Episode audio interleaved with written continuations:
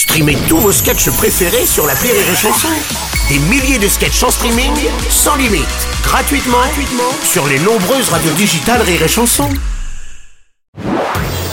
Marceau refait l'info sur Rire et Chanson. Tous les jours à la demi, Marceau refait l'info. On va commencer avec le jour J pour les funérailles du siècle. Emmanuel Macron, Joe Biden et de nombreux chefs d'État sont arrivés hier à Londres. Oh oui, Bruno Ah oui, Stéphane Ah oui, oh, oui. Enfin, c'est la quille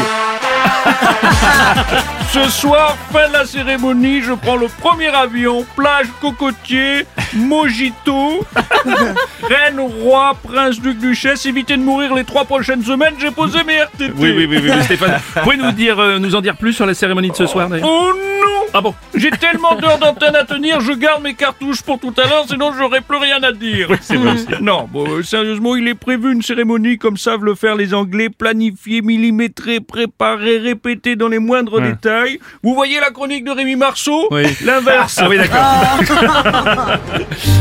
encore, encore un hommage à la reine, euh, Jacques Lang, franchement. Non, Ah. un hommage. Oui. Un hommage aux alertes à infos pour nous dire que Charles III est sorti de sa voiture. Mmh. C'est fini, on leur dit adieu. Adieu également euh, aux alertes infos pour nous dire que son stylo lui a taché les doigts. adieu également au duplex depuis le balcon d'un appart. Loué sur Airbnb avec vue sur la Tamise. Adieu aux envoyés spéciaux dans la file d'attente. Oui. Et surtout, et c'est sans doute le pire, Mm. adieu à l'imitation de Léon Zitrone de Bruno Robles.